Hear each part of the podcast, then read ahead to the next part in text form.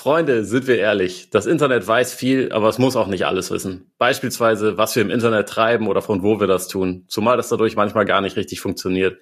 Ich hatte selbst erst vor kurzem im Urlaub wieder den Fall, dass ich ein NBA-Spiel nicht live sehen konnte, für das ich bezahlt hatte, nur weil ich am falschen Ort war. Deswegen freut es uns, dass wir einen neuen Partner mit einem sehr guten Angebot vorstellen können. Mit CyberGhost VPN könnt ihr eure IP-Adresse verbergen und eure Internetverbindung verschlüsseln und endlich richtig loslegen wie Jimmy Butler in den Playoffs. Komplett privat und sicher. Apropos, mit CyberGhost VPN könnt ihr die NBA Playoffs von überall auf der Welt ansehen. Wenn ihr deutschen Kommentar wollt, zum Beispiel über The Zone oder über NBA TV, Solange ihr ein Abo habt, könnt ihr von überall auf eure Inhalte zugreifen. Und natürlich gilt das auch für andere Sportereignisse. Auch in der Euroleague oder BBL geht es nun ja in die heiße Phase. Vielleicht fällt euch auch noch irgendwas anderes ein, wobei ihr privat und sicher online sein wollt. CyberGhost VPN ist einer der Marktführer in der Datenschutz- und Sicherheitsbranche, hat 38 Millionen Nutzer weltweit und wird auf Trustpilot mit hervorragend bewertet. Es sind mehr als 9000 Server in über 90 Ländern verfügbar und ihr könnt das System auf allen Betriebssystemen nutzen. Ein einziges Abo kann bis zu sieben Endgeräte gleichzeitig schützen. Ihr seid abgesichert, als hättet ihr Anthony Davis unterm Korb. Holt euch heute noch CyberGhost VPN und dabei unfassbare 83% auf das Zwei-Jahres-Abo, wenn ihr den Link cyberghostvpn.com slash natürlich mit Ei. Vollkommen richtig. Verwendet. Nochmal. cyberghostvpn.com slash ist die URL, die ihr natürlich auch nochmal in den Shownotes findet. Das sind nur 2,03 Euro pro Monat plus vier Gratismonate und ihr profitiert von 45 Tagen Geld-Zurück-Garantie sowie rund um die Uhr Zugang zum deutschsprachigen Kundensupport. Genießt euren Freiraum auch online mit CyberGhost VPN. Und jetzt viel Spaß mit der neuen Folge.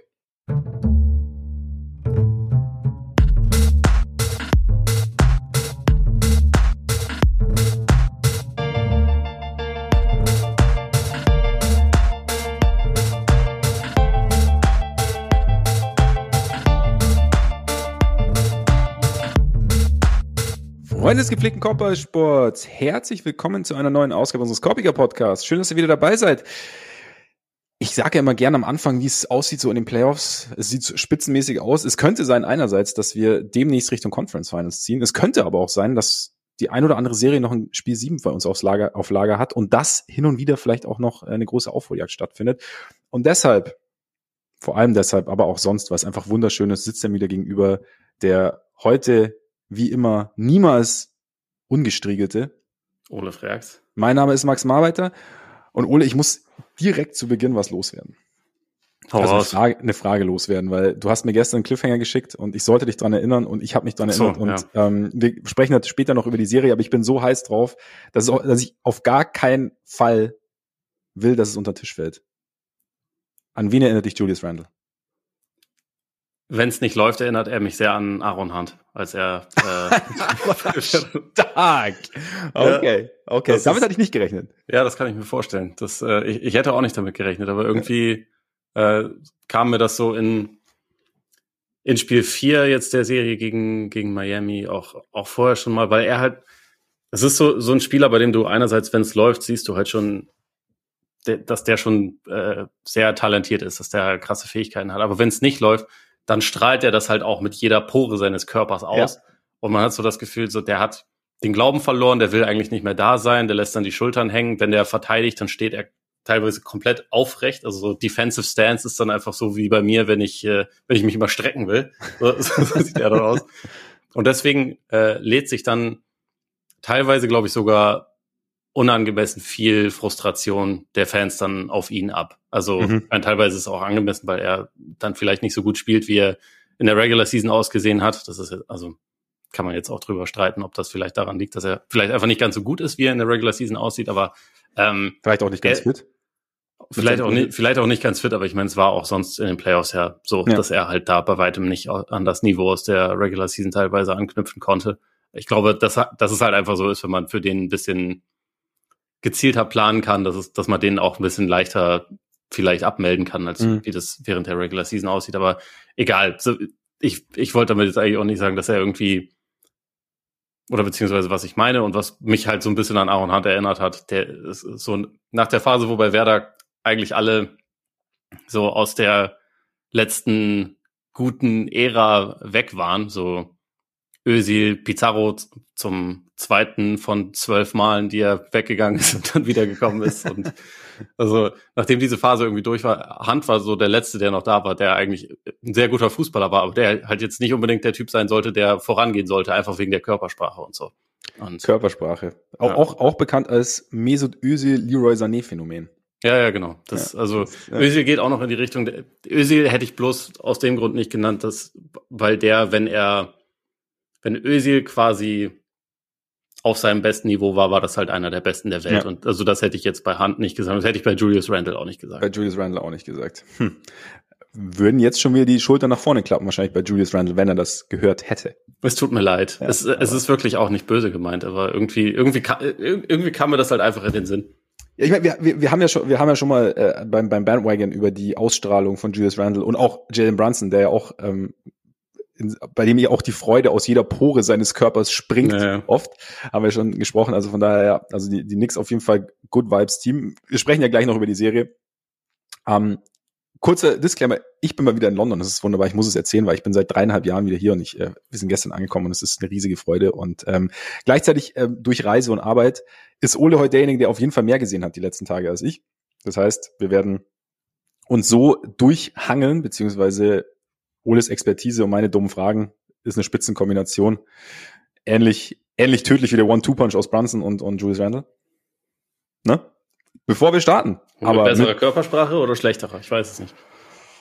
Ja, ich weiß nicht, wenn man jetzt, wenn man jetzt sieht, wenn ich mich hier so entspannt sitzen sehe und auch dich so entspannt sitzen sehe, könnte man uns natürlich unterstellen, dass wir die Sache nicht ganz ernst nehmen. Ne? Aber vor allem bei mir wahrscheinlich, weil ich hier so gerade lässig zurückgelehnt sitze und wie Ole auch schon festgestellt hat, mein Mikroständer nicht vor mir stehen habe und deswegen das Mikro ganz lässig in der Hand halte. Also Vielleicht folgt noch ein Mic-Drop. Wir werden sehen. Ich finde, das ist, das ist aber eigentlich ein extra Effort, den du, den du machst, also insofern. Ach du meinst, ja, stimmt natürlich, ne? Ich habe die körperliche Belastung ist eigentlich höher als sonst.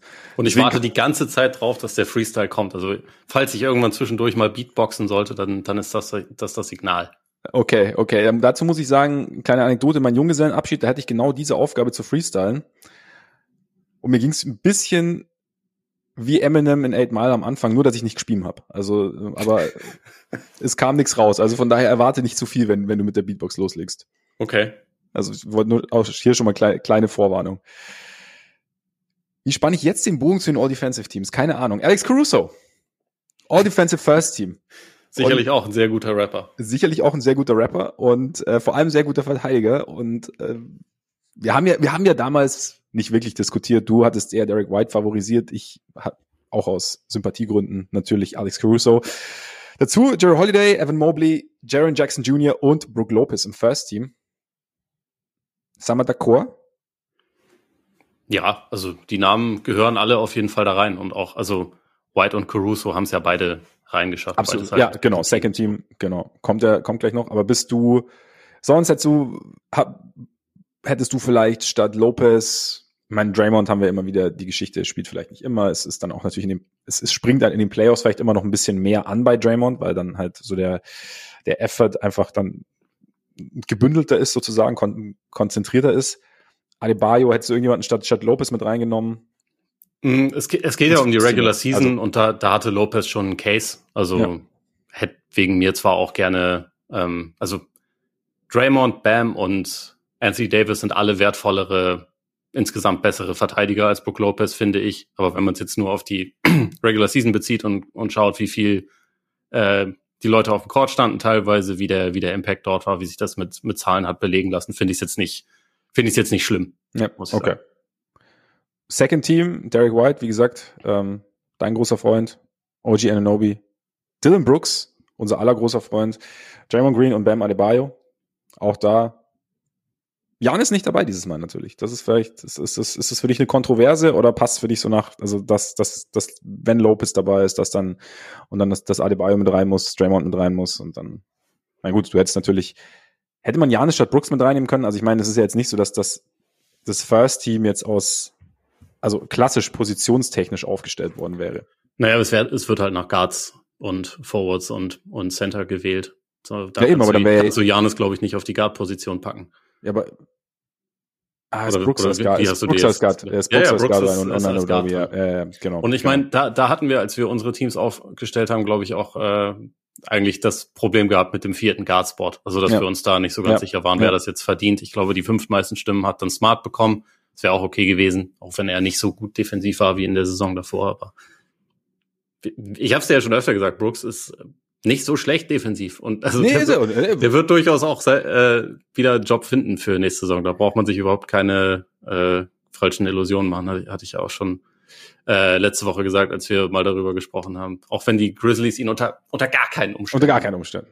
Also unter überhaupt ganz, keinen Umständen. Ganz egal, was da passiert. Ja. Die nehmen ihn nicht mehr, aber andere Teams werden ihn gerne nehmen. Und wenn sie ihn ein bisschen diszipliniert kriegen oder zumindest an den Punkt kriegen, dass er jetzt auch sieht, dass er sich gerade halt keinen Gefallen getan hat mit ja. den ganzen Antics, dann kriegen sie in ihm ja auch einen wertvollen Verteidiger. Du kannst, äh, du kannst gute Leute auf diesen Positionen halt durchaus brauchen. Fast jedes Team, also auch alle, über die wir jetzt Gone Fishing mäßig schon gesprochen haben, fast jedes dieser Teams könnte jemanden wie Dylan Brooks im Prinzip noch gebrauchen, wenn er halt sich ein bisschen im Griff hat. Und, das, und ich meine, das ist ja, ist ja so ein Ding. Also da, ich, bin ja, ich, ich bin ja auch ein Freund des Lernprozesses und ich, ich glaube, so eine Erfahrung, wie Dylan Brooks jetzt gerade macht, beziehungsweise gemacht hat, kann einen schon dazu anstiften, so ein bisschen ja, hinter in sich zu gehen und zu überlegen, wo, wo kommt das Ganze her, was kann ich anders machen. Und in dem Fall, ja, könnte ich mir schon vorstellen, dass er solche Aussagen zum Beispiel halt nicht mehr tätigt. Und, und auch, wenn er in einem anderen Kontext spielt, vielleicht in einem Team, das offensiv etwas potenter ist oder beziehungsweise eine andere, sagen wir mal so, eine andere Offensivstruktur hat, als es die Mavs haben, ist es vielleicht für ihn Die Grizzlies meinst du wahrscheinlich. Aber. Richtig, die Grizzlies. Ja, keine Ahnung, wie ich jetzt auf die Mavs kam. Nicht, nicht, dass, nicht, dass die in, in letzter Zeit irgendwie große Aufmerksamkeit bekommen hätten, aber. Vielleicht, weil Dylan Brooks zu den Mavs geht. Vielleicht. Eben. Aber auch dann, vielleicht ist seine, sein Hang zum, zum wilden Werfen kann man vielleicht auch etwas einbremsen, beziehungsweise vielleicht hinterfragt er auch das, nicht nur, nicht nur seine Aussagen, sondern auch sein Spiel. Und dann, ich glaube auch, also er ist halt auch, ich weiß nicht, wer es gesagt hat, aber es ist natürlich auch ein ganz einfacher Sündenbock für die Grizzlies jetzt gewesen. Und ja, komplett. Soll, also es ist einfach so, hey.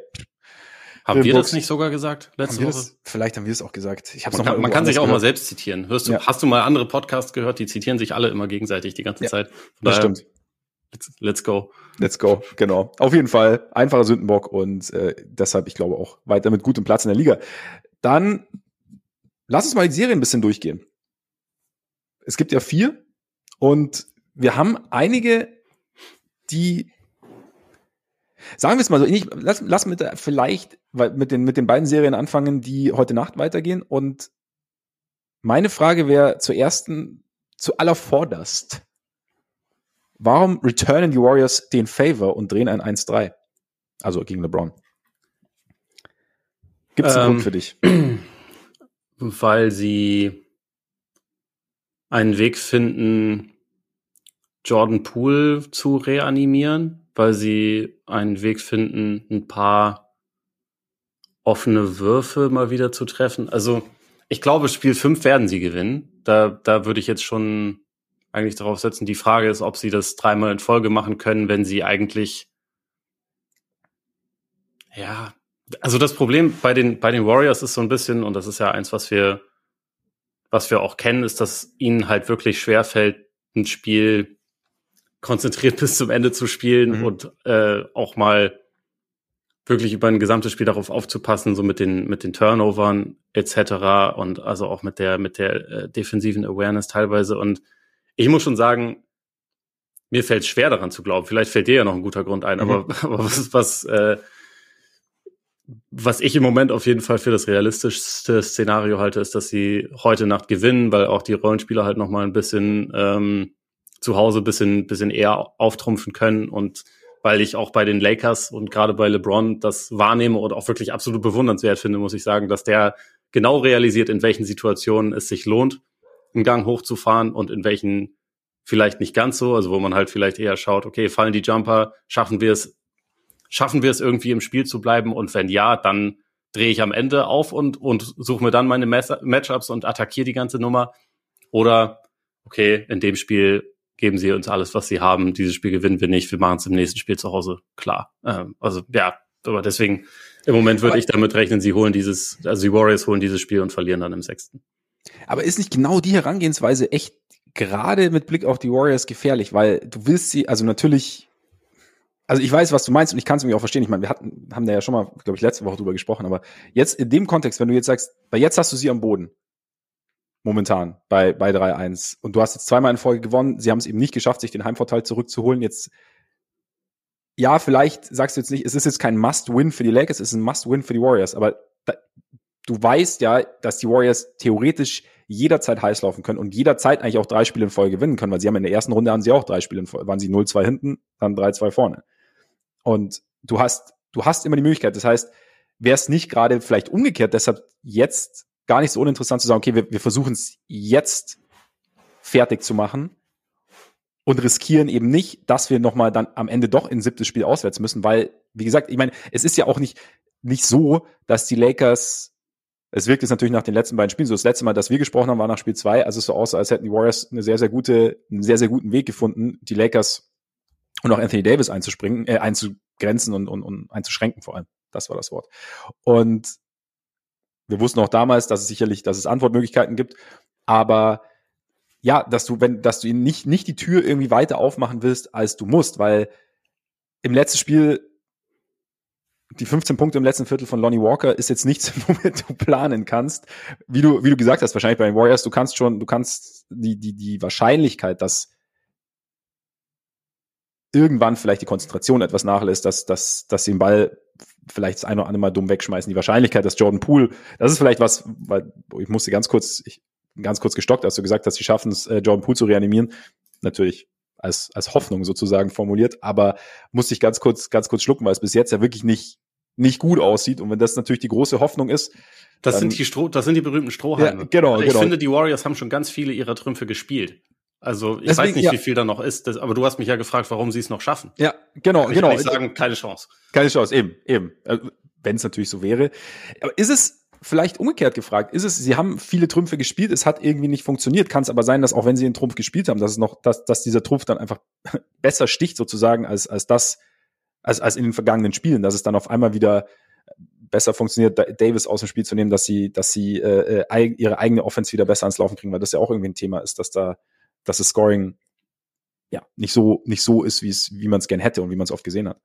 Also eins muss ich kurz klarstellen. Ich meine nicht, dass die Lakers in, fünf, in, in Spiel 5, so wie das der eine Typ von ESPN vorgeschlagen hat, LeBron schonen und gar nicht erst auflaufen lassen oder, Also, nee, nee, das jetzt auch nicht oder dass sie von vornherein sagen, scheiß drauf, wir machen das in Spiel 6. Also ich denke Ja. schon, dass sie es versuchen werden, aber also natürlich werden sie es versuchen, aber ich, ich denke halt, dass so dieser der Desperation-Modus wahrscheinlich von den Warriors extremer sein wird. Und das ist einfach nur meine Erwartung, Mhm, ähm, dass, mhm. dass es wahrscheinlich, dass sie dieses Spiel nochmal gewinnen.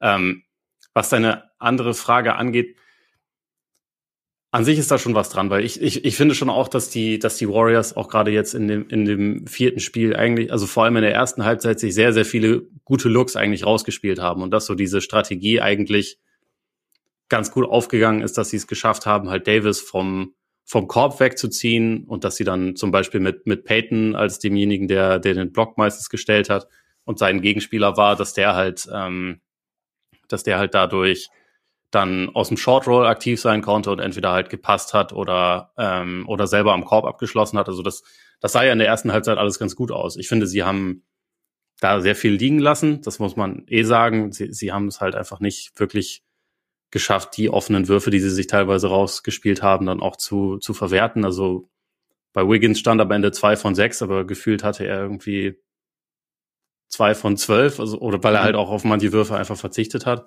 Die Lakers haben in der zweiten Halbzeit dann auch eine ganz gute Reaktion darauf gefunden, weil sie halt einfach Wiggins zu Davises äh, Matchup gemacht haben und der konnte zwar dann auch den, den Block stellen und Davis damit ein bisschen wegziehen, aber dadurch waren halt dann meistens zwei andere Non-Shooter mit drauf, also mit, mit Green und, und mit Peyton, die nicht so involviert waren und dessen, deren Verteidiger dann aushelfen konnten und dadurch haben die Warriors es dann wieder nicht geschafft, in die Zone zu kommen. Mhm. Und ich glaube, das ist halt, es ist ein bisschen schwer dann noch rauszufinden, was sie da, was sie da stattdessen machen können. Einfach weil die Warriors bei ihren meisten guten Lineups halt einfach mit zwei Non-Shootern irgendwie aktiv sind und weil, weil die Lakers dadurch, dass LeBron momentan defensiv auch einfach wirklich eine verdammt starke Serie spielt. Er ist jetzt am Korb nicht ganz so einschüchternd wie Davis natürlich, aber wenn er so dein, die, deine letzte Line of Defense mehr oder weniger ist, Mhm. der schüchtert schon auch noch jeden ein, der da kommt. Ja. Er hatte ja auch schon wirklich ein paar Blocks in dieser Serie und auch in der Serie davor. Und wenn halt Davis am Flügel ist und ich meine, wir haben es ja also am Ende vom Spiel auch gesehen, wie er Curry halt auch wirklich überragend verteidigt hat Absolut. da draußen, dann ähm, ist es immer noch, also gibt schlechtere Optionen, als hinten dann noch LeBron zu haben, der halt auch dann wieder Leute ein, einschüchtert. Und was ich finde ich, Also was in dem, in dem Spiel finde ich auch ziemlich eklatant war, dieser Pick-and-Roll-Heavy-Ansatz, den die Warriors dann auf einmal gespielt haben, weil halt der, der Motion-Kram nicht funktioniert hat, der ist für, für Curry ist das kein Ding. Also ich meine, Curry hat zwar seine Dreier in dem Spiel auch absolut verheerend getroffen, drei von 14, aber ansonsten hat er ja sein, sein Ding gemacht. Ne? Also mhm. hatte 31 Punkte, 14 Assists und der, der war im Spiel. Aber man hat, finde ich, gemerkt, dass viele von den anderen, die halt dadurch stationärer wurden, halt ein bisschen rausgenommen wurden und keinen Rhythmus hatten. Also gerade mhm. Clay zum Beispiel. Und das, das ist halt immer so ein bisschen der, ähm, so das, das ähm, Give and Take, was man dadurch hat, weil einerseits bekommst du halt, glaube ich, durch, durch Curry schon eine einigermaßen konstante Produktion, aber du verlierst so ein bisschen diesen, diesen ganzheitlichen Ansatz, der die Warriors eigentlich auszeichnet. Und ich finde, also da muss man auch wirklich sagen, dass die Lakers das defensiv einfach brutal gut machen in der Serie. Also ich finde, dass, dass man bei den, bei den Lakers, so was die Offense angeht, da hast du auch schon auf jeden Fall schwache Phasen, da ist nicht alles Gold, was glänzt. Und natürlich ist es ein bisschen random, dass dann im letzten Viertel auf einmal Lonnie Walker so auftritt. Sollte man aber übrigens auch noch äh, auf jeden Fall einen Shoutout dafür geben, weil das schon Absolut. also e-, echt verdammt stark war, was er da gemacht ja. hat. Das war ja auch nicht, der hat ja jetzt auch nicht irgendwie äh, komplett verrückte Sachen oder so gemacht, sondern der hat einfach attackiert, wann er attackieren musste, hat gute Entscheidungen getroffen. Das war ja wirklich einfach klasse, was er da gemacht hat. Aber ich finde, was halt konstant in dieser Serie einfach der Fall ist, dass die, dass die Defense einfach verdammt gut ist. Und das ist, äh, also die Warriors finden immer mal wieder eine Sache, die funktioniert. Aber die Lakers finden dann auch sehr schnell eine Gegenreaktion, weil sie halt einfach Davis haben, der unfassbar gut ist, aber weil auch das, das Team ansonsten halt auch einfach wirklich sehr, sehr konsequent, sehr diszipliniert verteidigt. Also die verdienen sich das schon. Die haben sich diese, diese 3-1-Führung, finde ich, auch absolut verdient, auch wenn es auch wenn's knapp war am Ende und auch wenn die Warriors das auch besser hätten spielen können, natürlich. Ja, ich meine, du, du gehst ja nicht einfach so 3-1 gegen, gegen die Warriors in Führung. Also da, da musst, musst du selber auch schon sehr, sehr viel richtig machen. Und ja, ich bin jetzt halt gespannt, ob es irgendwie nochmal so ein, so einen Ansatz gibt, dass die Warriors irgendwie versuchen, LeBron müde zu spielen oder so. Also, dass ihn halt, dass sie, dass sie den defensiven Druck auf ihn erhöhen und zwar nicht als eben, wie du sagst, so äh, Last Line of Defense, sondern halt ihn versuchen hochzuziehen. Ich meine, dann gibt's natürlich auch wieder das Ding, die Lakers haben irgendwie, nehmen da irgendwie Antworten. Aber jetzt haben, wie du sagst, die, deswegen auch meine Frage vorhin, weil die Warriors haben jetzt viel gespielt, die Lakers haben Antworten gefunden, aber gibt's halt leichte Tweaks sozusagen? Gibt's, kann man, kann es besser besser abwechseln? Kann man, kann man das Pick and Roll wieder situativer nutzen und sonst wieder versuchen, die, die Motion besser ans Laufen zu bekommen? Also gibt's da, gibt's da irgendwie Dinge? Und wie du sagst, ich meine, sie hätten es ja trotzdem gewinnen können und ich glaube dann, wir werden ja gleich noch über die maximale Shotmaking-Serie sprechen, aber am Ende ist es halt dann in den Playoffs auch dann doch oft ein Shotmaking und klar, sagen wir auch immer wieder, ich meine, vielleicht kriegst du gute Würfe, aber wenn du hart für diese Würfe arbeiten musst, weil die, die Defense nicht wahnsinnig viel anbietet, dann nimmst du sie nicht so, wie wenn es im optimalen Fluss ist, sondern ist der Wurf zwar offen, aber es ist halt vielleicht, du hast ihn trotzdem ein bisschen, du bist vielleicht, dein Cut hätte im Optimalfall etwas anders ausgesehen oder dein, dein, mhm. du hättest dich im Optimalfall etwas anders positioniert, du wärst in einem anderen Rhythmus in den Wurf gegangen und das sind ja irgendwie Dinge, die fallen jetzt dann immer halt natürlich nicht, nicht sofort auf oder so, oder das sieht man immer nicht, aber gerade wenn du gegen so eine gute Defense spielst wie die Lakers, ähm, ist es, ist es sicherlich schwierig und dann ist ein offener Wurf zwar ein offener Wurf, aber halt einer, den, für den du vielleicht härter arbeiten musstest, als es sonst der Fall war, gerade vielleicht auch als es in der, in der Runde zuvor der Fall war, obwohl die Kings ja ihren Job, da haben wir ja auch gesagt, relativ gut gemacht haben, was, was das, die, die Off-Ball-Bewegung anging. Vielleicht umgekehrt mal nochmal gefragt, sind die Lakers, also wie gut sind denn die Lakers jetzt? Also ich meine, ne, 3-1 gegen die Warriors hat man nicht unbedingt erwartet. Steigen sie für dich jetzt so langsam oder, oder sind sie für dich jetzt so langsam wirklich im, im, im, im engen Favoritenkreis angekommen? Ja, schon. Also muss man, muss man schon sagen. Ich hatte mich ein bisschen schwer damit getan, das nach der ersten Runde schon zu tun, einfach weil ich die Grizzlies für nicht so gut ja, hielt und auch, halt, ne? weil, ja genau, weil also. ich auch den den Eindruck hatte, dass die irgendwie sehr mit sich selbst beschäftigt waren und weil man natürlich auch äh, immer im Hinterkopf haben muss, James und Davis sind halt essentiell dafür und wenn einer von denen halt äh, sich wehtut, was durchaus passieren kann, dann, dann kann das halt auch immer schnell wieder anders äh, aussehen. Aber das, was sie bisher machen, was sie auch in dieser Serie machen, ist aller Ehren wert. Und ich meine, wenn du dann in den, also wenn sie jetzt noch ein Spiel gewinnen, sind sie in den Top 4 viel mehr, viel mehr Contender kann es ja eigentlich nicht sein. Und also insofern nehme ich sie mittlerweile auf jeden Fall also, äh, auch auf in den Kreis der, der Teams, die das absolut gewinnen können. Ich habe immer noch, also ich bin immer noch sehr gespannt, ob das halt mit den mit den Knochen halten würde über, über vier Serien und so. Aber es, es bewegt sich dann auf jeden Fall langsam auch in den, in den Bereich, wo, glaube ich, halt einfach, ja, wahrscheinlich dann alle, alle Teams, die noch da sind, das letztendlich entscheiden können. Äh, und, also sie sind nicht sowas wie jetzt, nicht sollten sie jetzt in die Conference Finals einziehen, realer als die Mavs und Hawks die letzten Jahre, würdest du sagen? Sie sind, ja, sie sind realer. Also allein schon, weil dieser, also vielleicht nicht dieser Kern, weil nur noch zwei Spieler davon da sind, aber diese zwei Spieler haben halt schon zusammen eine Meisterschaft gewonnen mhm. und LeBron hat schon vier gewonnen und LeBron ist nicht mehr der beste Spieler seines Teams, aber er ist immer noch einer der besten insgesamt, die so, die so rumlaufen, glaube ich. Davis ist in einer, also ist halt defensiv wirklich so momentan. Schon Wahnsinn, ne? Der, Davis. der krasseste Spieler gerade, obwohl es wirklich viele echt krasse ja. Defensivleistungen in diesen Playoffs, finde ich, bisher auch gegeben hat. Aber was der konstant macht und was für unterschiedliche Aufgaben er auch übernimmt und wie er die meistert, finde ich absolut absolut irre. Und also wenn er das so weiter durchzieht, dann wird es verdammt schwer, dieses Team zu schlagen, zumal es halt bisher wirklich auch nicht so ist, dass das dann, es hängt ja nicht davon ab, dass die beiden, wie, wie jetzt Booker und Durant, 90 mhm. Punkte zusammen pro Spiel machen und sonst ist schwierig, weil, also in dem Spiel war das ja jetzt auch wieder. Davis war in der ersten Halbzeit offensiv richtig gut, in der zweiten Halbzeit hast du den offensiv ja gar nicht mehr gesehen. Der war eigentlich nicht mal mehr involviert. LeBron hat dann mehr mehr äh, Matchup-Hunting teilweise betrieben, aber hat am Ende 10 von 25 geworfen, 27 Punkte. Also das ist keine Explosion. Das ist auf jeden Fall nicht schlecht, aber es ist jetzt auch kein ja. Vintage LeBron 38, 11 und 11 oder so, wie ja. er das früher gefühlt in jedem Playoff-Spiel gemacht hat, sondern es war halt in dem Spiel, wo dann, wo dann Russell nichts getroffen hat, im Gegensatz zu dem davor, war Reeves wieder richtig gut, Schröder war von der Bank richtig gut, Lonnie Walker hat am Ende übernommen, also das ist halt, deswegen, ähm, so die, ich glaube, so, LeBron wird sich wahrscheinlich demnächst diesen, diesen Strength in Numbers Slogan einfach versuchen patentieren zu lassen. Auf jeden Fall. Weil den hat er, hat er sich jetzt nämlich ausgedacht und der passt jetzt einfach für dieses Lakers-Team irgendwie. Er hat ihn eigentlich er, schon. Er weiß auch nicht, wo er das vielleicht schon mal gehört hat, aber. Nee, er, er hatte ihn, glaube ich, schon von seinem ersten NBA-Spiel an irgendwo im Hinterkopf. Ja. Also als er in die Liga kam, wusste er schon irgendwie, dass eigentlich das das Entscheidende ist und jetzt irgendwie. Ne? Ja, ja, vielleicht also, verklagt er auch die Warriors rückwirkend, weil die ja. den Slogan über, über ja. Jahre benutzt haben, den er sich eigentlich ausgedacht hat. Genau mentaler Ideenklau. Genau, er hatte einfach nur vergessen, die Unterschrift unter den Antrag zu setzen. Genau. Nee, aber das ist halt, also muss man bisher echt sagen, es ist jetzt nicht so, dass das immer nur von den beiden getragen wird. Die sind ja. natürlich, die sind natürlich zentral für alles, was da passiert, aber es hat halt irgendwie jeder in dem Team einen Anteil daran, was sie machen. Und das, das finde ich echt stark. Also ich finde, es wirkt halt auch jetzt gerade im Vergleich zu den Warriors, die ja eigentlich wirklich dafür stehen, wirkt halt ein bisschen im Moment stabiler, weil es halt mhm. von von mehr Leuten getragen wird. Bei den Warriors ist es, finde ich, teilweise ein bisschen schwer zu identifizieren, wer außer Curry gerade was hat. Vor allem offensiv, ne? Also ja. so, ja. Ähm, vielleicht ganz kurz noch, also weil du jetzt Davis erwähnt hast, wie, wie gut er verteidigt und weil wir jetzt gerade die All-Defensive Teams besprochen haben, also es ist einfach, es ist einfach Zeit für die Playoff Awards. Also es ist einfach, ja.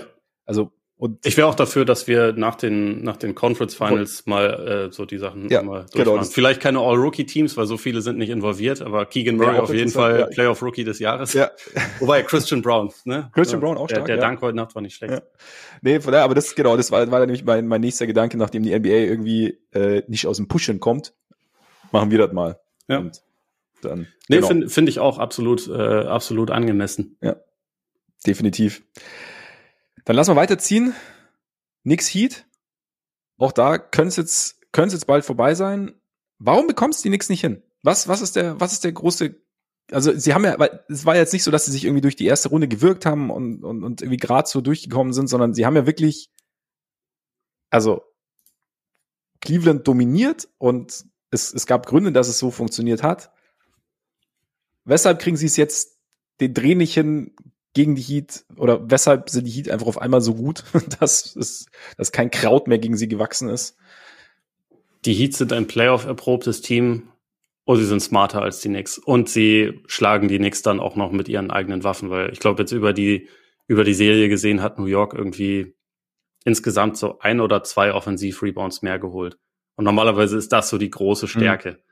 Und das ist in der Serie irgendwie aber nicht die große Stärke. Und es ist jetzt auch nicht schwierig. so, dass ist jetzt auch nicht so, dass alles irgendwie immer ein Blowout für Miami ist oder so, aber ich hatte, also jetzt gerade bei Spiel 4 hatte ich eigentlich fast die ganze Zeit über ziemlich klar das Gefühl, auch wenn, auch wenn der Score nah beieinander war, dass Miami eigentlich die Kontrolle hat. Und das hat, mhm. das hat mit Butler nat äh, natürlich zu tun, aber gefühlt schaffen es die Heat halt auch immer wieder, dass dann, Also auch ein bisschen wie bei den, bei den Lakers, vielleicht sogar noch auf einem etwas niedrigeren Niveau, aber irgendjemand hat in jedem Spiel dann halt, trifft halt doch seine zwei, drei Dreier oder so oder äh, bietet halt nochmal so eine zusätzliche Lösung oder in den Non-Butler-Minuten. Ich, ich finde das ja ganz, ganz cool zu sehen als alten Kyle Lowry äh, Sympathisanten, dass jetzt, mhm. dass das jetzt auf einmal so ein bisschen quasi diese diese Uralt-Version von den früheren Lowry plus Bank-Lineups, die bei den Raptors immer so gut funktioniert haben, dass die jetzt auf einmal in den in den Playoffs bei den Heat auch ein Comeback haben. Also das, ja.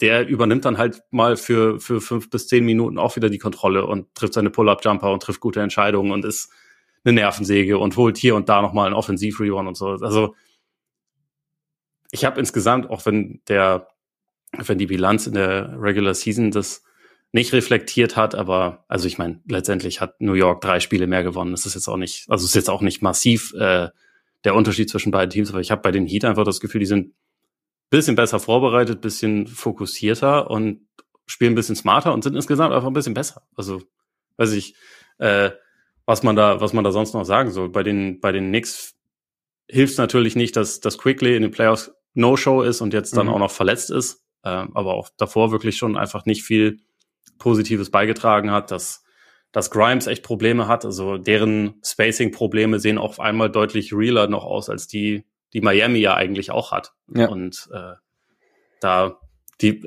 ist es ist schwer, da dann noch einen guten Konter wieder zu finden. Und ich, ich finde auch, so wie diese Serie verläuft, wirft es einfach auch nochmal nachträglich kein ganz so gutes Licht auf die Cavs, weil Absolut, ja. Es gibt ja Limitationen bei den Knicks. Ja, ne? Und ja. also auch als wir den Bandwagon zu denen gemacht haben, da waren wir ja durchaus anget angetan von dem, was sie gemacht haben, haben uns aber auch gedacht, okay, aber es gibt da schon ein paar Limits. Vielleicht ist das in, vielleicht ist das jetzt nicht das aller also das Playoff-Team mit der allergrößten Upside, wenn sie dann da reinkommen. Mhm. Also deswegen, ich glaube, ich hatte da ja auch gesagt, eigentlich würde es mich wundern, wenn sie eine Serie gewinnen. Und dann waren sie ja dominant in der Serie. Eben, ja, ja, voll, also das ja. war ja eine, eine klare Angelegenheit. Aber jetzt, wenn man sieht, wie, wie Miami dann auch beispielsweise in Josh Hart ignoriert teilweise, wie sie den eigentlich äh, mehr oder weniger aus dem, aus dem Spiel rausnehmen können, fragt man sich halt schon, okay, Cleveland, wäre da nicht doch ein kleines bisschen mehr drin gewesen für euch? Wenn ihr, ja, also, ja.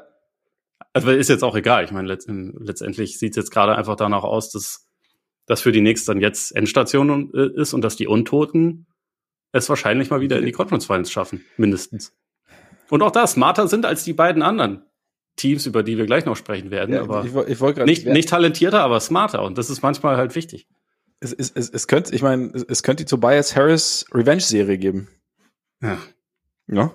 Die könnte es geben. Es könnte ja. auch die, die Jimmy Butler Revenge Series geben. Ja, die, die hatten wir ja schon. Die hatten wir ja schon.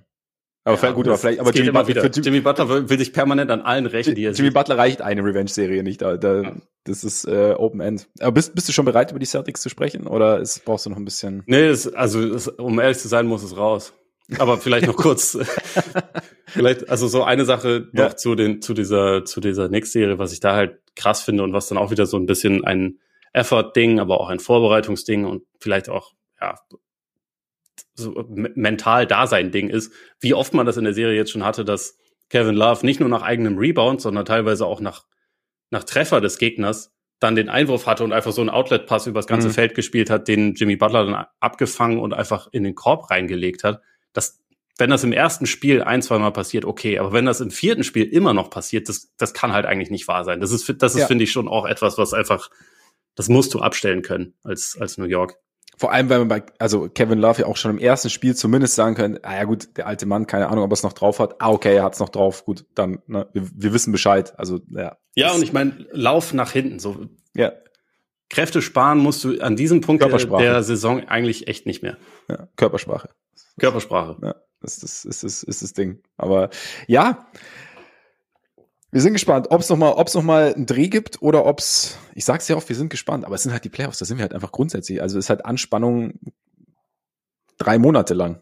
Brauchst du eigentlich ja. erstmal wirklich, weiß ich nicht, irgendwie so ein, so ein Retreat irgendwo in den Bergen, in so einem buddhistischen Tempel, wo du erstmal. Stattdessen gibt's Draft und dann Free Agency. E-Band, auch schön. Ja. ja. und dann ist Urlaub. Dann ist Urlaub. Vielleicht. Vielleicht auch nicht. Summer League. Ja, gut. Äh, kommt, drauf, kommt, drauf, kommt drauf an, ob der Bulle seinen Pick behält. Da bin ich natürlich. Boah, krass, äh, also ich sag dir, in, in der Summer League werden die Bulls so oder so spielen, ob sie ja, den Pick haben aber, oder nicht. Ja, das stimmt, aber dann ist natürlich das Interesse etwas geringer, wenn da niemand aber weißt du, was ich für eine das Party Datum rückt näher, ne? Wann ist denn nochmal genau Lottery? Äh, ist ja. das nicht nächste Woche? Ich glaube nächste, ja, Mitte Mai, oder? Müsste, glaube ich. Müsste. Man okay. könnte das jetzt auch wissen, gebe ich zu, aber. Ja, ich auch. Aber gut, normal, das ist ja so, so, sowas zu wissen, ist ja eigentlich eher deine Aufgabe. In, in, in, Dienstag, 16. Mai. Ja, siehst du mal. Ja, siehst du nächste Woche. Boah, krass. Ja, dann. Oh, am Mittwoch ist dann also entweder Partytime in der Folge oder, oder, oder halt nicht. Oder ja. wir reden halt über was anderes. Es gibt ja genug andere Themen, aber es, ist, es wäre wär schon, ich würde schon, ich würde schon, ich würde schon, würde schon ein Säckchen köpfen, ne? Ja. ja. Apropos, wenn wir, wenn wir gerade, wenn wir gerade dabei sind, wir haben die Rookie-Teams unterschlagen. Fällt mir gerade auf. So als kleinen Einschub vielleicht.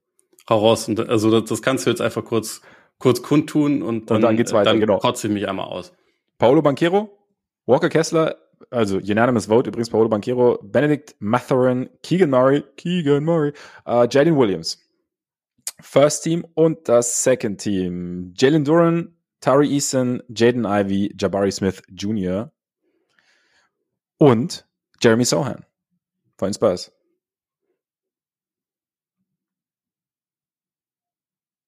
Passt? So, Passt nicht? Also, ähm, ist im Großen und Ganzen, glaube ich, okay. Also der, der Kollege Nembhard von den Pacers, den hätte man da vielleicht noch drauf tun können, finde ich. Aber ja, ja doch. Wobei, ich finde, das war schon einer der, der zehn besten Rookies. Aber insgesamt passt es schon, würde ich sagen. Gut. Noch, noch mal ein kleiner, ein kleiner positiver Touch des Ole Freaks. Und jetzt, was ist los mit dem Kelton? Der Kälte ist ein extrem dusseliges Wesen. Ähm, der Kälte hat mit dem Feuer gespielt und hat sich jetzt die Finger verbrannt.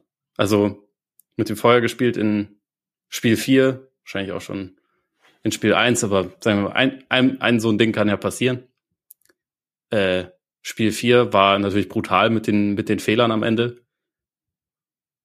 Und es war halt die ganze Zeit so, für mich zumindest, dass ich dachte, okay, Embiid wirkt schon noch nicht so ganz bei, bei, äh, bei Kräften. Könnte aber natürlich auch noch irgendwann kommen. Kam jetzt. Also das war mhm. Spiel 5 war jetzt, finde ich, mit Abstand das beste Embiid-Spiel ja. äh, in der Serie. Also offensiv halt über weite Strecken schon ziemlich unstoppable, aber auch, auch gerade defensiv einfach. Und diesmal finde ich über das ganze Spiel, ich meine, gut, am Ende gab's Garbage Time, aber ähm, davor halt wirklich nicht wie in den Spielen zuvor teilweise in der ersten Halbzeit dominant und dann ein bisschen, bisschen weniger, sondern jetzt halt einfach wirklich über das ganze Spiel krasser Einschüchterungsfaktor. Mhm. Die Celtics haben sich, das fand ich echt krass, abgesehen von, von Tatum, der es wenigstens teilweise noch ver versucht hat, sich halt einfach alle, sobald Embiid irgendwo in der Nähe war, nicht, nicht mehr getraut, irgendwie zum Korb zu gehen. Ja. Selbst für, nicht mal so richtig für irgendwelche Drive-and-Kick-Möglichkeiten. Und ja, also er hat das, er hat das auch verdammt stark gemacht. Ich finde, die Celtics haben ihm dabei auch extrem viele Gefallen getan. Aber naja, jetzt äh, hat man das auf jeden Fall, ja, äh, eine Situation sich verdient, die ziemlich schwer zu lösen ist. Und das ist halt auch eh, dass es jetzt schon wieder so war, dass die Celtics so extrem langsam ins Spiel reingekommen sind und so, so einen miesen Start hatten das ist halt blöd, wenn du gegen ein Team spielst, was zwei Leute hat, die immer an die Freiwurflinie kommen, mhm. wenn sie wollen. Und die halt dir jederzeit irgendwie, also wo, wo es halt einfach dann dadurch ziemlich schwierig wird, einen, einen Rückstand irgendwie aufzuholen. Wenn du in jedem Spiel erstmal mit so einer Hypothek schon reingehst, ist es halt irgendwann relativ kompliziert, das dann wieder aufzuholen. Ja. Und ich glaube mittlerweile, dass diese, diese Version der Celtics, wenn die irgendwann mal Meister werden sollte, dann kann das nur funktionieren, wenn das quasi so wie 2021 bei den Bucks ist, wo du halt auf, auf dem Weg dorthin mindestens zehnmal denkst, boah, was, die sind, die sind bald raus, Coach, Coach fliegt, so, eigentlich musst du ja alles aufbrechen und irgendwie stolpern sie sich durch und am Ende, am Ende verdienen sie sich dann und, und das passt auch dann, aber ähm, ich glaube nicht, dass, also ich, so diese, diese Hoffnung, dass dieser dass dieses Team irgendwann mal einfach durch eine Playoffs geht und sagt so, wir, wir ziehen unser Ding durch, wir spielen konsequent unseren Stiefel, wir wissen, was wir machen, wir nutzen all unsere Stärken und das auch in jedem Spiel oder zumindest jeden zweiten Spiel oft genug, um äh, souverän durchzugehen. Das wird einfach nicht passieren. Das, dafür sind sie zu, zu sehr fokussiert darauf, sich immer wieder in den eigenen Fuß zu schießen. Das ist echt, das ist echt gar nicht mal so leicht, sich das anzugucken teilweise. Haben wir, haben wir den Embiid-Faktor defensiv vielleicht ein bisschen unterschätzt? Also nicht, weil, nicht, weil wir Joel Embiid nicht für einen hervorragenden Verteidiger halten, aber gerade im, im, im Kontext mit den Celtics, weil du hast ja gerade angesprochen, dass sie sich, dass sich viele halt einfach kaum noch trauen, Richtung, Richtung Ring zu gehen, wenn er da ist. Und wir haben ja eigentlich immer gesagt, die Celtics sind am besten, wenn viel Bewegung da ist, sowohl mit als auch ohne Ball, wenn sie, wenn sie in die Zone kommen, dann die Defense in Bewegung bekommen, dann nochmal rauspassen, dann vielleicht nochmal einsuchen. Und dass jetzt dadurch, dass, also dass jetzt es gar nicht so darum geht, das war ja auch auf Thema, sie versteifen, sie wird dann, keine Ahnung, in Anführungszeichen werden sie ein bisschen faul oder denken, wir machen es jetzt halt irgendwie anders, sondern dass jetzt halt wirklich so das Ding ist, ah shit, ähm, wir, wir wollen das, also da ist quasi jemand, der uns da, der uns Probleme bereitet, beziehungsweise vor dem wir halt auch in Anführungszeichen Angst haben. Und deshalb fällt es ihnen schwerer, diese, diese, diese Sache in, in, in Gang zu bekommen. Ist es, hast, haben wir da vielleicht ein bisschen den, den Part ein bisschen zu wenig weitergedacht? Also einerseits ja und andererseits habe ich aber auch das Gefühl, dass das teilweise gar nicht so viel mit Embiid selbst dann zu tun hat, mhm. sondern auch damit einfach was, was bei den Celtics dann mental irgendwie passiert, weil ich finde es echt teilweise sehr eklatant, dass selbst wenn sie ihn dann mal am, am Perimeter haben, so Tatum hatte ihn ja mehrfach so, dass, dass, äh, dass er dann oben von ihm verteidigt würde, dann auch dann siehst du eigentlich selten mal den Versuch irgendwie zu penetrieren oder hinter die Defense zu kommen, weil dann, dann ist ja wirklich kein Ringschutz mehr da, wenn, mhm. wenn Embiid da oben ist, sondern dann siehst du halt auch einen, hm, ich dribbel jetzt ein bisschen auf der Stelle und dann mache ich einen Stepback-Dreier.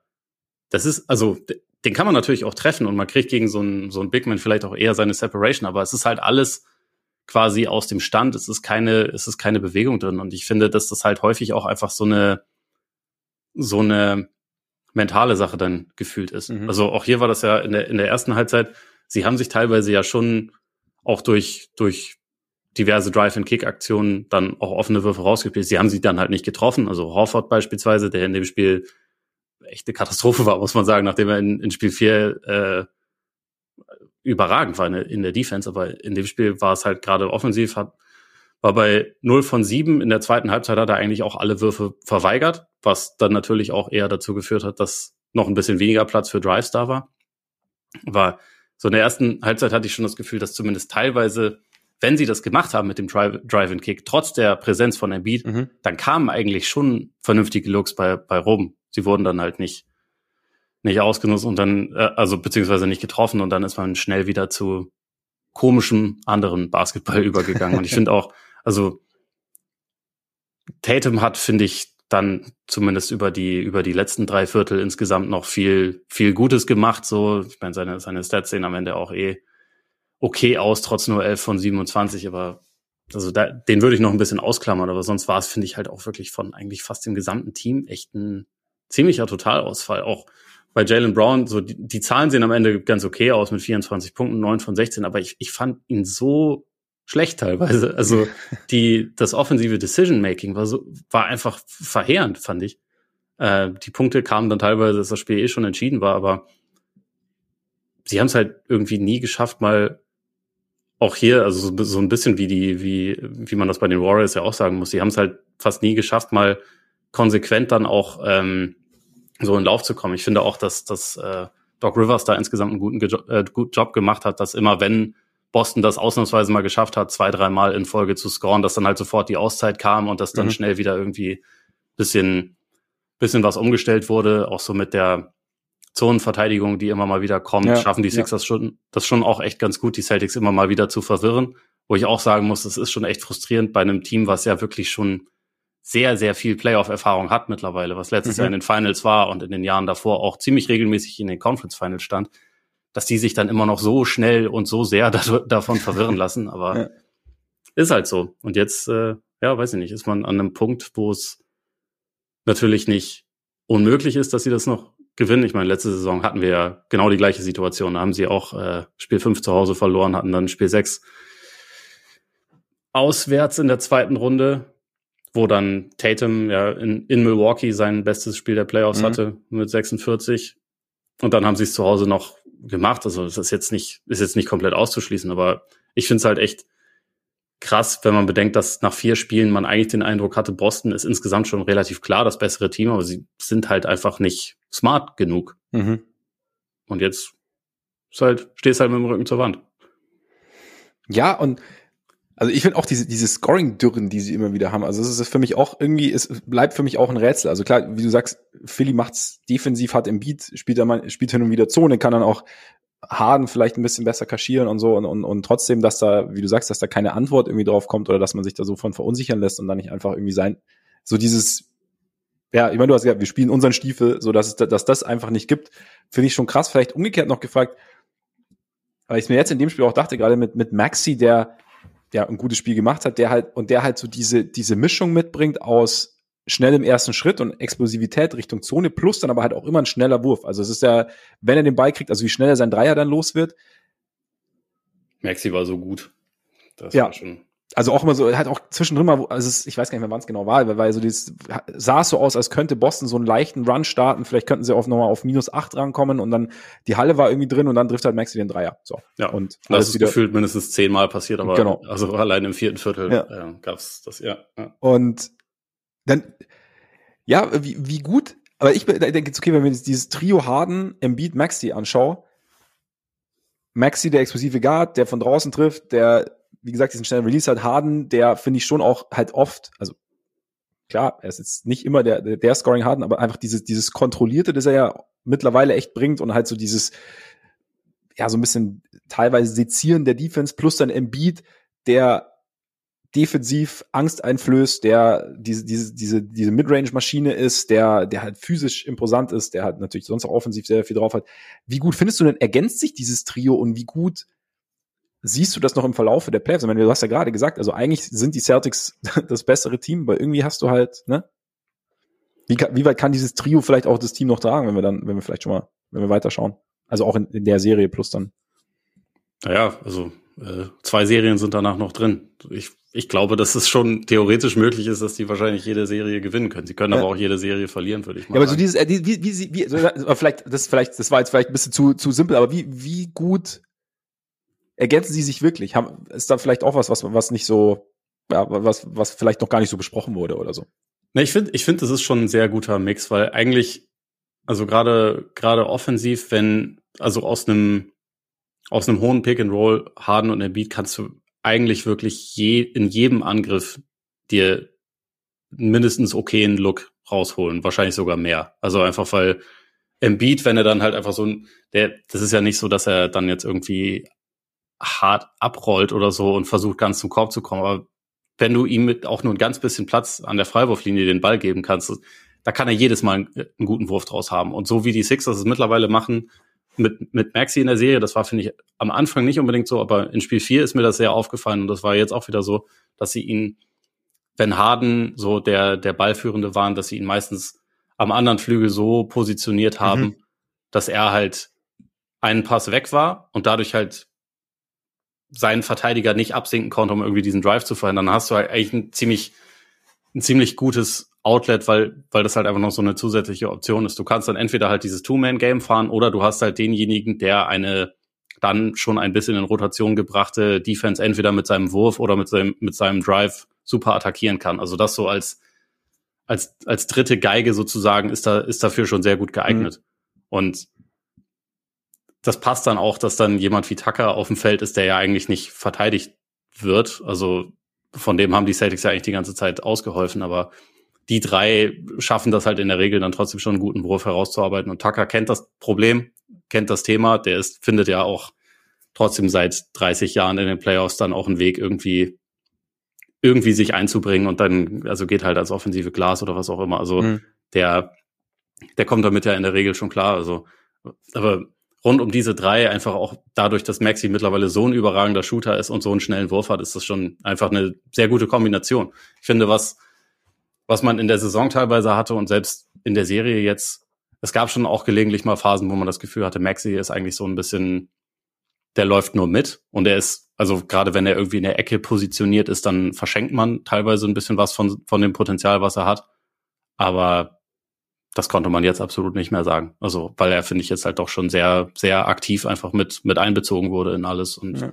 und sein Ding sehr gut gemacht hat und eigentlich auch also von Harden hatten wir über die ersten vier Spiele halt so diese so sehr krasses Pendel, also zweimal verheerend und zweimal absolut sensationell. Ja.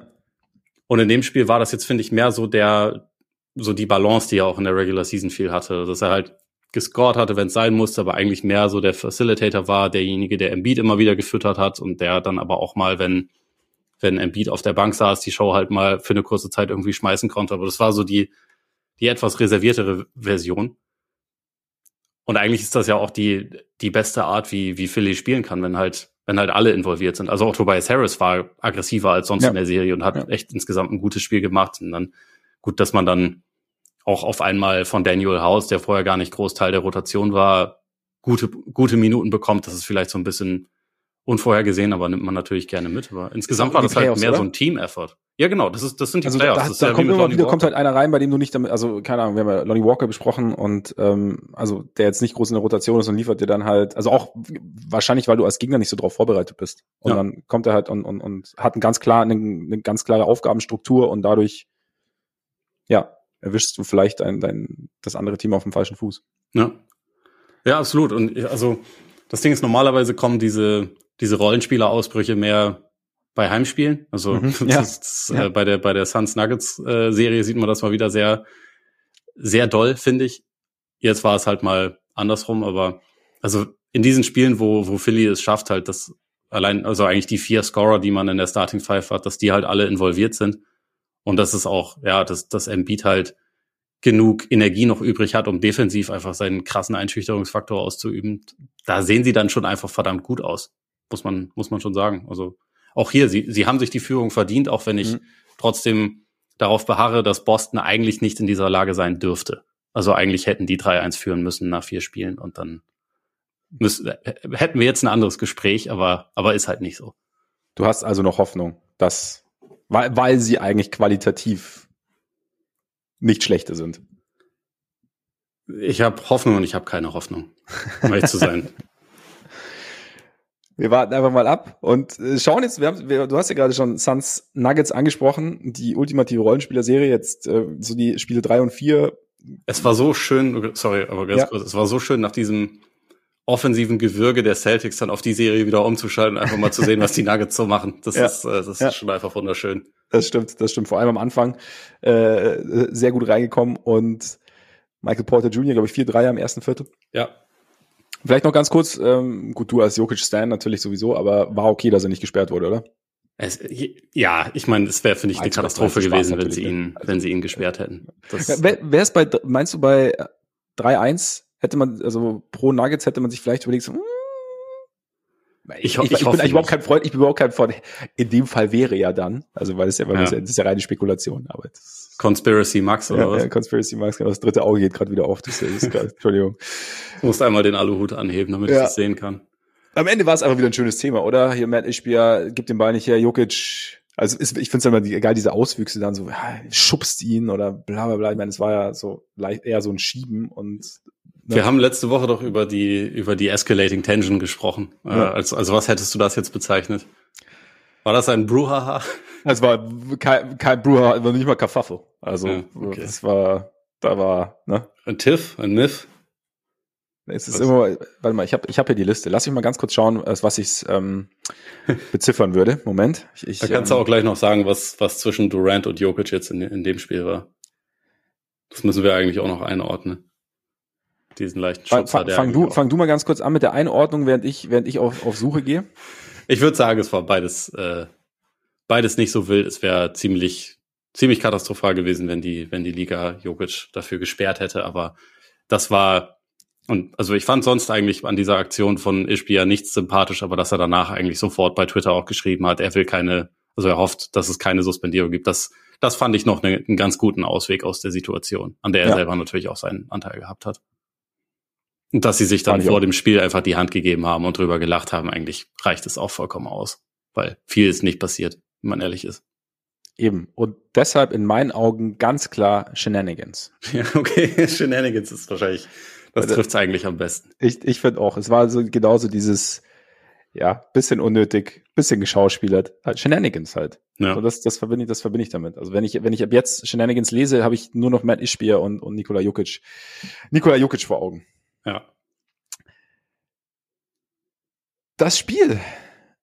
Die Suns haben ja wieder normal angefangen, also das heißt normal, also mit diesem, äh, mit, mit Okogi auf, auf der 2 sozusagen, natürlich mit Aiton und aber war es, für dich auch so dieses große Ding in Spiel 3 und 4, dass dass sie das Feld so ein bisschen geöffnet haben, indem sie TJ Warren, der ja auch nicht so wahnsinnig viel gespielt hatte, mehr Spielzeit bekommen. Terence Ross halt tendenziell mehr Shooter, dass sie, dass Bismarck Biombo kaum noch gespielt hat, aber dass sie halt einfach, ja, dass, dass, dass Booker und Durant gemeinsam eine schöne Kochparty veranstalten konnten.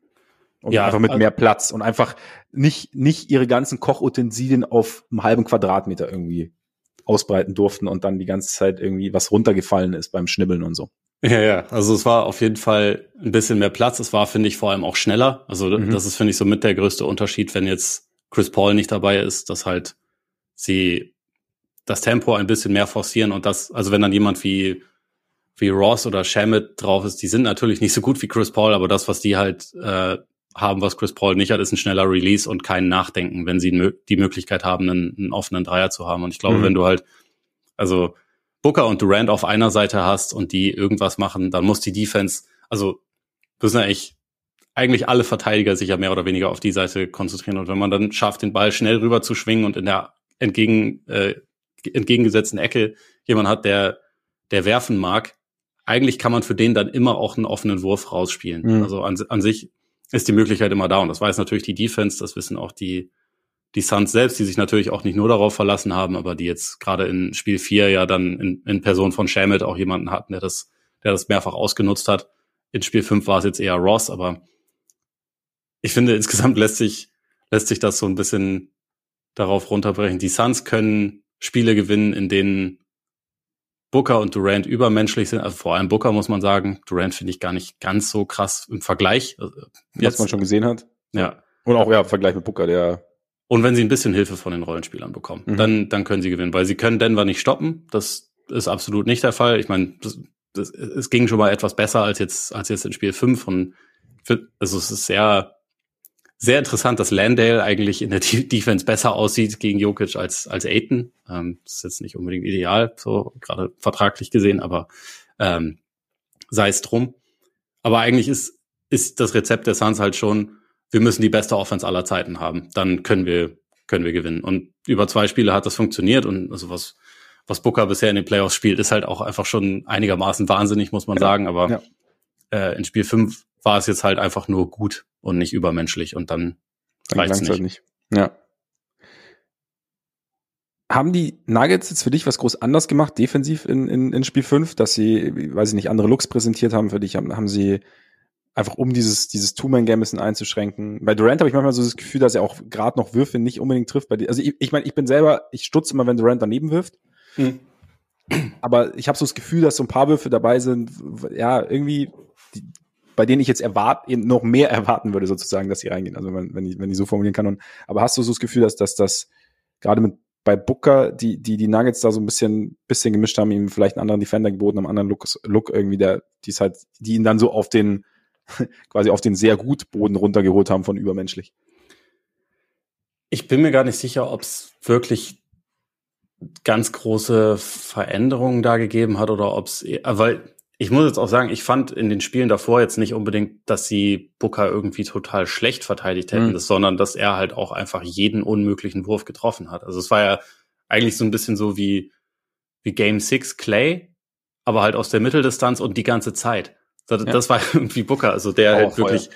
auch, also ich meine, es gab ja diesen, diesen einen Trend, also diesen einen Dreier, wo er eigentlich gedoppelt wird und trotzdem entscheidet, ja gut, ich, also ich könnte jetzt passen, aber ich kann den auch einfach werfen und dann, und dann trifft er den halt. Und also der Schwierigkeitsgrad bei einem sehr großen Anteil seiner Würfe ist so enorm, dass es eigentlich, also selbst wenn man die Defense jetzt nicht komplett umstellt, dass man eigentlich irgendwie fast schon darauf darauf setzen muss, dass sich das früher oder später ein ganz kleines bisschen wieder senken muss, weil es unmöglich, also weil es halt einfach in der Geschichte des Basketballs noch niemanden gegeben hat, der äh, über einen so langen Zeitraum auf dem ja. Level getroffen hat. Also der der Stretch, den Booker äh, jetzt hatte, also auch noch ähm, zurückwirkend auf die auf die Serie da ähm, davor, das ist ja teilweise von den Effizienzwerten her besser als jeder Playoff-Stretch, den Michael Jordan je hatte oder oder sonst irgendjemand. Ne? Also mhm. das ist, ja. es gibt ja kaum Parallelen für das, was er da gemacht hat und äh, dass das nicht ewig ewig haltbar ist, da, da würde ich halt schon von von ausgehen. Ich, ich hatte immer das Gefühl, dass sie also gerade auch mit Durant, aber auch mit Booker vielleicht ein kleines bisschen bisschen physischer noch spielen durften ja. jetzt ja. In, in Spiel 5. Also gerade also, gerade bei Durant ja. habe ich immer wieder das Gefühl, also Gordon verteidigt ihn schon sehr sehr wuchtig und also, ja. quasi schon sehr direkt an ihm dran und auch Brown auch finde ich, also immer so also äh, unten sozusagen. Also weißt du immer so ist versucht die ganze Zeit irgendwie die Hand am Ball zu haben und ist halt so quasi mit Brust auf Arsch. Ja, genau. und schiebt da rum und ja. Und das ist ja eigentlich auch seit Jahren das Einzige, was du gegen den wirklich machen kannst, weil es ist in der Regel ja schon so, dass der halt über dich drüber werfen kann. Also ich meine, Gordon hat ihn sogar ein, zwei Mal geblockt in der Serie, was wirklich selten vorkommt, aber ähm, normalerweise das Ding, Ding bei Durant ist halt, der kann über dich drüber werfen und macht das auch ganz gerne. Das mhm. Einzige, was du halt wirklich kontrollieren kannst, ist, dass er sich dabei nicht wohlfühlt und dass ja. er, dass er nicht einfach an den Spot kommt, wo er, wo er hinkommen will und dann musst du hoffen, dass er daneben wirft. Und das machen die Nuggets halt finde ich insgesamt schon gut. Und also wenn man bedenkt, wie effizient Durant normalerweise ist, ist er ja, obwohl die, die Counting Stats gut waren in den meisten Spielen, ist er ja eher unterdurchschnittlich für seine mhm. Verhältnisse. Und das, das ist dann schon gut. Und das ist, glaube ich, natürlich auch ein bisschen etwas, was dazu beiträgt, dass Booker so krass war, weil der aller, also gerade zu Beginn der Serie, der allergrößte Fokus der Defense war halt schon eher Durant. Ja. Und dadurch hat sich dann vielleicht noch ein bisschen haben sie noch ein bisschen mehr Räume für Booker aufgetan. Wie gesagt, das, was er dann daraus gemacht hat und wie viele schwere Würfe da dann trotzdem dabei waren, das, ich will ihm da überhaupt nichts absprechen, aber was mich, also mir kam teilweise so ein bisschen die, die Erinnerung an, an Shaq und Wade 2006. Weißt du, wo, mhm. wo ähm, eigentlich auch immer noch Shaq so, ja, dominantester Spieler der Liga, so der, die, die Defense fokussiert sich am meisten auf den, aber in der Zwischenzeit hat Wade ihn dann eigentlich quasi überholt von. Quasi überholt, ja. Was aber ja, es ist, ist hier noch ein bisschen andere Situation, ja. weil also Durant also für mich noch mehr im Saft steht als Shaq ja. damals, aber ja. ähm, so nach dem Motto, die Aufmerksamkeit, also ein sehr großer Teil der Aufmerksamkeit geht halt immer noch auf Durant und Booker mhm. ist dann derjenige, der quasi noch mehr von dem, von dem Heavy Lifting sozusagen übernimmt, würde ich sagen. Ja, auf jeden Fall. Für den Moment halt, halt echt brutal. Also auch noch, noch mal ein Shoutout, weil er hat äh, unzählige Shoutouts verdient. Ja. Was wir, ich meine, am Anfang, es ist, ist schon Und ganz Jokic interessant. ist trotzdem besser. Ja, da ist er wieder. Ähm, nein, Jokic, Jokic ist schon, ist schon echt Wahnsinn, muss man echt sagen. Auch über die ersten vier Spiele der Serie mehr Punkte erzielt als Devin Booker. Das, ja. äh, und hat er irgendwie selber irgendwie, glaube ich, 57 Prozent aus dem Feld getroffen. Also auch ja. völlig, völlig kranke Zahlen ja. gehabt. Ja, ja schon, weil 54 Punkte war Spiel vier, ne? Ja, da hat er ja 53 und 11 Assists, glaube ich. Ja, ja, ja, genau, genau. Ist auch eine geile Statline auf jeden Fall. Also ja. da noch, also sowohl halt das eigene Scoring irgendwie so anzuheben und dann halt noch Zeit zu finden, also überhaupt die Zeit zu finden, noch 11 Assists zu spielen, weil du spielst ja auch Pässe, die keine Assists werden. Also das muss man. Das ne, ist korrekt, ja. Und wir haben ja nur 48 Minuten. Also ist nicht so einfach. Ja. Weil, was natürlich da mit reinspielt, Assists, ne, die Rollenspieler, es war ja so ein bisschen auch so ein Thema nach, also in den Spielen drei und vier, so die Nuggets, ihre Tiefe, am Anfang haben wir noch gesagt, die Nuggets sind einfach tiefer als die Suns. Dann, weiß ich nicht, es ist wirklich dieses typische Heimspiel-Flair und Auswärtsspiel-Flair, so dass die Rollenspiele natürlich, wie du vorhin ja auch gesagt hast, auswärts einfach oder zu Hause einfach oft besser funktionieren, dass du da halt öfter mal eine Explosion hast. Jetzt hattest du ja in Spiel 5 Bruce Brown mit 25 Punkten und ähm, Christian Brown hast du auch angesprochen gehabt. Hm. Wie sehen wir denn jetzt so die, die Serie? Also ist es jetzt, ist es wirklich so eine ist es wirklich so ein Gefühl, so ein Hin und Her, weil beide Teams vielleicht weniger stabile Rollenspieler haben, als es, als es oft der Fall ist. Und dass du dann halt wirklich und, und sich die, die, die Stars, beziehungsweise Murray hat ja seine, seine sehr, sehr guten Momente, aber Jokic ist dann schon nochmal dominanter, also, also es, oder es, es konzentriert sich noch mehr auf Jokic, aber dass sich das dann teilweise schon die Waage hält und dass am Ende dann irgendwie es drauf ankommt, wer jetzt seine Rollenspieler dann irgendwie oder welche Rollenspieler sozusagen das weiß nicht, so die letzten vier Pinselstriche an das Kunstwerk der, der Stars dann bringen, dass es dann fertig ist, dass es als erstes fertig ist. Und ist, ist, ist das ein Faktor oder siehst du irgendwas noch, wo du sagst, wenn du, wenn es da Anpassungen gibt, dann sind die Nuggets klar im Vorteil oder, oder dann können die Suns nochmal die Geschichte drehen? Also ich glaube, es ist schon relativ nah beieinander, aber ich habe bei den Nuggets aus dem Grund eigentlich etwas mehr Vertrauen und deswegen finde ich den Nuggets in sieben Tipp auch immer noch okay, weil sie eine gesamte Starting Five haben, die aus Auf jeden äh, Fall. sehr guten ja. bis sensationellen Spielern besteht und dann, also Green und, und Bruce Brown von der Bank vertraue ich halt eigentlich auch schon. Und bei den, ja. bei den Suns ist es, glaube ich, ein bisschen mehr von Spiel zu Spiel schauen, wer irgendwie gerade was, was geben kann. Und gleichzeitig, es ist, also wenn, wenn Booker und Durant halt in den Modus schalten, in dem sie in, in drei und vier unterwegs waren, dann können sie halt natürlich auch trotzdem auch die nächsten beiden Spiele der Serie gewinnen. Also ich, es ist schon, ist schon sehr, bei, sehr nah beieinander. Ich glaube, wenn du die Serie zehnmal spielen würdest, würde wahrscheinlich siebenmal oder so Denver gewinnen, aber das heißt nicht, dass sie jetzt die nächsten, also das, das nächste Spiel dann auch noch holen oder so. Ich, ich finde es äh, insgesamt einfach extrem, extrem schön, sich das anzusehen, weil ja. es halt einfach, also schon krasser offensiver Basketball ist, einfach auf, auf beiden Seiten. Also das Shotmaking der Suns und so diese, diese Bewegung, die die, die die Nuggets drin haben, diese, also auch wie, wenn, wenn Jokic und Murray ihr Two-Man-Game aufziehen, wie dann auf einmal Brown quasi mitten dadurch äh, also so ein Off-Ball-Cut äh, auspackt und Jokic ihn dann findet, weil sich die, weil sich eigentlich drei Verteidiger mehr auf die ja. das Two-Man-Game konzentrieren und so. Das passiert halt so schnell und das ist so gut, wie sie halt, wie sie halt so die Defense auseinandernehmen können. Das, das macht einfach großen Spaß, sich das, sich das anzusehen. Ich finde auch, wir hatten ja während der Regular Season auch ein bisschen drüber gesprochen, dass dass äh, ich davon ausging, dass Jokic eigentlich, wenn es Richtung Playoffs geht, scoringmäßig schon noch sehr eine große Schippe eigentlich drauflegen kann ähm, und dass er sich da eher so ein kleines bisschen bisschen zurückhält, bisschen mehr mhm. so auf, aufs Playmaking konzentriert und ich finde, das sieht man sieht man in der Serie jetzt schon ganz gut. Also gerade auch, wie sie ihn einsetzen, weil man schon schon sehr häufig ihn auch eher so mal tatsächlich so durch ein, zwei Blöcke schickt und gar nicht mal so als Play-Initiator hat, sondern eher als denjenigen, der dann in Bewegung gefunden wird mhm. und nur noch abschließen muss oder so, oder der halt schon tief Position bezieht und so. Ich finde, sie setzen ihn schon etwas gezielter als, als Scorer noch ein, gerade am, am Anfang von Spielen. Und also was er daraus macht, ist natürlich auch einfach, ist natürlich auch einfach ziemlich, ziemlich wahnsinnig mal wieder. Also muss man schon sagen, was der, was der Typ leisten kann, Das war's. Mir fällt nichts dazu ein. Das einfach was die Sprache verschlagen. Ja, ja. Es ist, es ist schon Wahnsinn, wie, wie viele unfassbar geile Basketballer wir gerade, oder wie viele unfassbar geile Basketballspieler wir gerade zuschauen dürfen. Also es ist, ja. äh, also auch, wer, wer, jeder hat auf einem, auf einem wahnsinnigen Niveau und jeder aber mit seinen eigenen Stärken und Jokic bringt dann irgendwie noch so viele Komponenten zusammen. Also ist schon, macht sehr viel Spaß und wir freuen uns auf die restlichen Spiele. Gib mir mal eine spontane, ähm, All-NBA First Team der Playoffs. Wow. Jetzt gerade so. Curry, Booker, Jokic, Davis,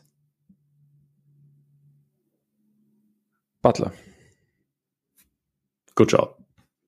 Würde ich äh, ganz genauso sehen.